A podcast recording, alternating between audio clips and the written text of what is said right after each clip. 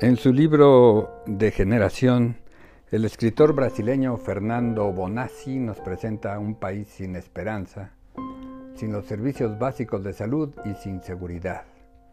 Un país donde la ciudadanía duda entre reclamar o no, entre ser solidario con los demás ciudadanos o tratar de pasar desapercibido para recoger las migajas de un sistema que deja al ciudadano casi abandonado frente a una pared de ineficacia estatal.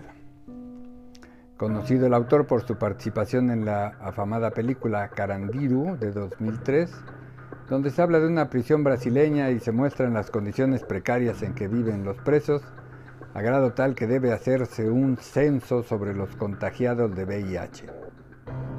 En esa mirada sin concesiones ni endulzamiento, esta novela de generación parece ser una continuidad de la película, si se atiende al significado básico del título, donde se pasa de estar bien a estar mal, a donde se continúa con la descomposición de algo, aquí de una sociedad. De pronto la cárcel de la película ya no es el recinto custodiado por los guardias. La cárcel ya es la sociedad entera y los vigías son los propios ciudadanos en su miedo a ser reprimidos en su imposibilidad mental emocional de buscar el cambio.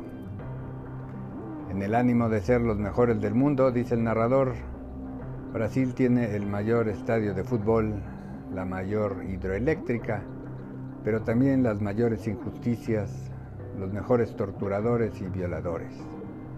El país se ha convertido en el mayor cementerio imaginado.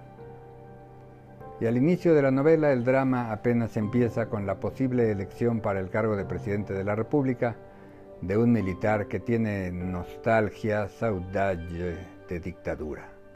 La saudade brasileña tan útil para las canciones, para las letras de samba que hacen de Brasil un país idílico donde las chicas en las playas ríen en su belleza inocultable, al ritmo de esa música casi introspectiva, hasta que vemos atrás de esas sonrisas las favelas horizontales, ocultas entre barrios con servicios y grandes calles llenas de temor y orfandad ciudadana, donde de la disfrutable cadencia musical solo quedan las plantas que también llevan ese nombre de nostalgia por lo perdido. Acudir al hospital es solamente una manera de refrendar que el lugar apacible por fuera es un pozo sin fondo donde se reúnen no solo los criminales asimilados al Estado como funcionarios públicos, sino una ciudadanía donde lo mismo hay parientes pervertidos que maridos desertores. Un hospital que en lugar de ser un lugar para la cura y el alivio se vuelve un cementerio anunciado. La lucha irreconciliable entre el discurso público convertido en leyes pregonadas como garantes de salud y bienestar contra la realidad irrebatible no requiere de manifestaciones sociales ni de marchas multitudinarias para evidenciar.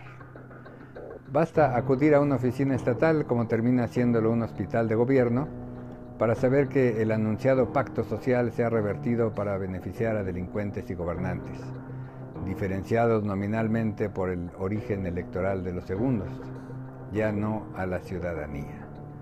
Basta mirar los enormes cementerios clandestinos donde yacen sin identificación cientos o miles de inmigrantes ilegales, o aquellos donde se publicita el número de enterrados con nombres y fechas para comprender que un cementerio debe dar paz a los muertos y también debe dar paz a los vivos.